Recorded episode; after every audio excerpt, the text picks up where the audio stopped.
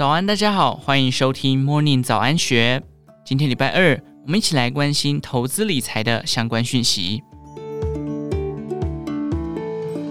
二零二二年以来，状况惨烈的全球金融市场陆续创下不少惊悚记录，而最新的一桩来自于美银证券的统计。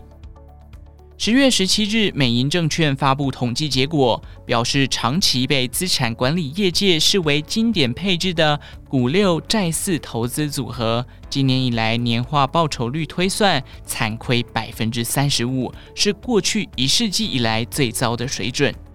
股六债四依照资产管理业界的普遍定义，是指六成资金布局美国标普五百指数，四成资金布局美国十年期公债。借由股票与债券两者之间的价格波动负相关特质，达到经济好时掌握股票获利机会，经济差时仰赖债券提供保护的投资效果。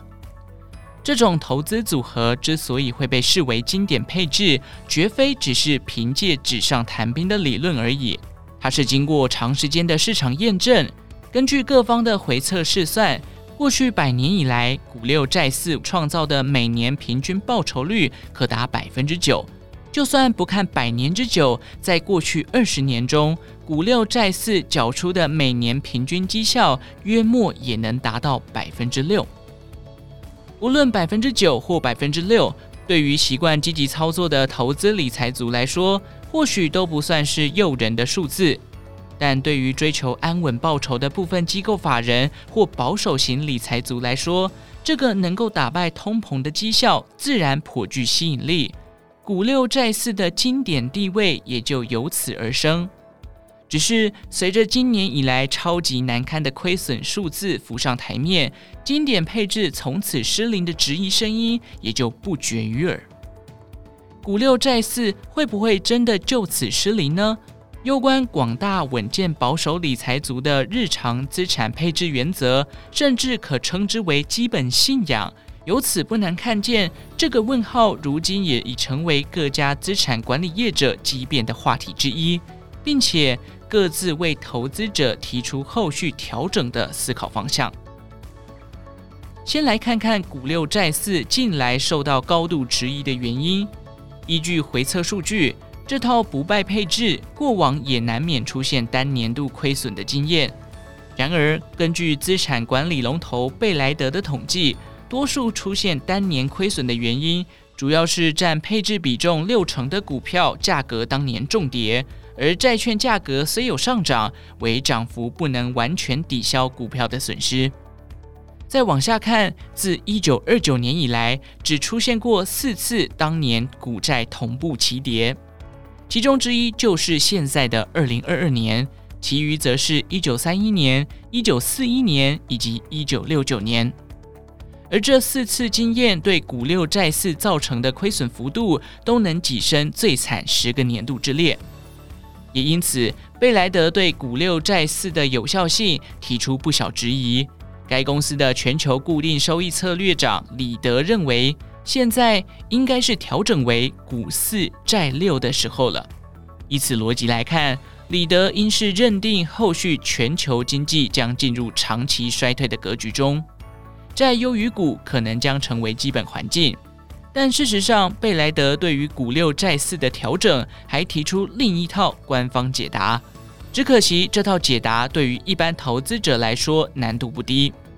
简单来说，贝莱德认为未来的经典配置必须跳脱股债的二元思考，并且纳入空单部位。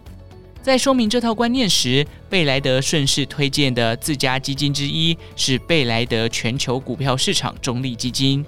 观察其绩效表现，今年以来仅微幅亏损百分之一点三七，但其投资组合中确实也有不少空单部位。包含对晶片大厂博通、科技巨头字母控股的空单。不过，相对于贝莱德认定这套经典配置必须改弦易辙，另一家华尔街 A 咖摩根士丹利证券则相信股六债四仍然将对不少投资者具有一定价值。大摩首先分析，过往股六债四之所以能够长期发威，主要环境有三大要素。包含一九八零年代后的通膨趋缓、实质利率压低，以及美国联准会不时出手创造宽松货币环境等。大摩坦言，以目前环境来看，通膨位居高档，实质利率虽然仍低，但却开始向上攀升。而联准会也一改过往姿态，转为积极紧缩货币。确实，你不能期待股六债四仍然能提供与过去相同的增值效果。那么，大摩为何仍未宣判经典配置已死呢？原因在于回顾历史经验，造成股债同步下跌的环境，皆因通膨居高，导致联准会必须激进升息，压抑通膨，也就造成通膨重创经济与股市，升息重创债券价格的结果。换句话说，一旦通膨受控，股票与债券之间的负相关将再次回到常轨。股六债四的效果也将再次成立。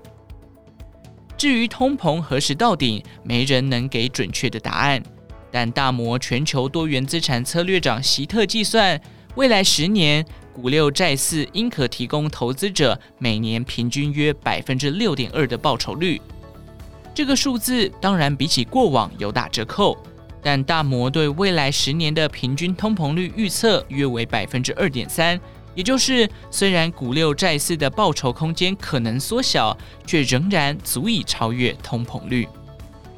以上内容出自《金周刊》一三四八期，详细内容欢迎参考资讯栏下方的文章连结。最后，祝福您有个美好的一天，我们下次再见。